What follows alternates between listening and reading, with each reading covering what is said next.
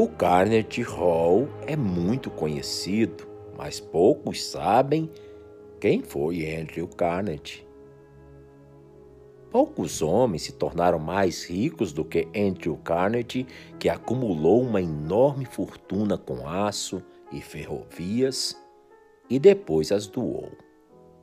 Então, quando uma pessoa precisa pegar um livro, vai a uma biblioteca pública financiada por Andrew Carnegie, na cidade onde ele resida.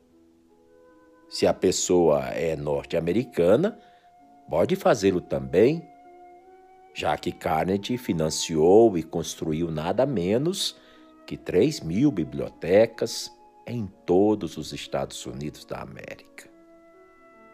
Na verdade, ao longo das duas últimas décadas de sua vida, Carnegie deu o equivalente em valores atuais a cerca de 80 bilhões de dólares norte-americanos para a caridade. Acredita-se que ninguém nunca na história da humanidade tenha doado tanto dinheiro para causas beneficentes e filantrópicas, ou seja, para aquelas causas que não exigem nada em troca e que servem para beneficiar a muitos milhares de pessoas. Em 1912, Andrew Carnegie e Abdu'l-Bahá se reuniram em Nova York.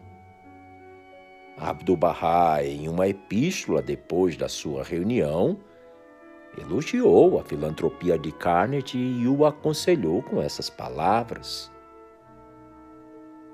Os ensinamentos de Bahá'u'lláh prescrevem a partilha voluntária de bens. E isso é melhor que a equiparação da riqueza pois a equiparação precisa ser imposta de fora, enquanto a partilha é questão de livre escolha. O homem atinge a perfeição através de boas ações que sejam realizadas voluntariamente e não de boas ações que ele seja forçado a praticar.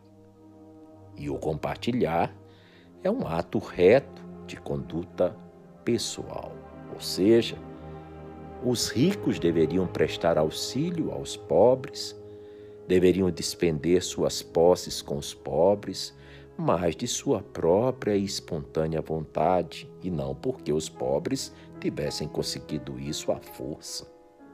Pois o fruto da força é o tumulto e a ruína da ordem social.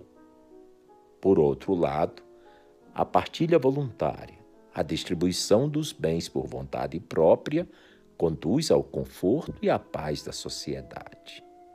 E isso ilumina o mundo, confere honra à humanidade. Pude ver os bons resultados de tua própria filantropia na América, em várias universidades, em reuniões pela paz e em associações culturais enquanto eu viajava de cidade em cidade. Por isso, oro por ti, para que sejas cercado pelas dádivas e bênçãos do céu e possas realizar muitos atos filantrópicos no Oriente e no Ocidente. Assim, poderás resplandecer qual círio aceso no reino de Deus e atingir honra e vida eterna e reluzir como estrela fulgurosa no horizonte da eternidade. Esse texto foi extraído do livro Seleção dos Escritos de Abdul-Bahá.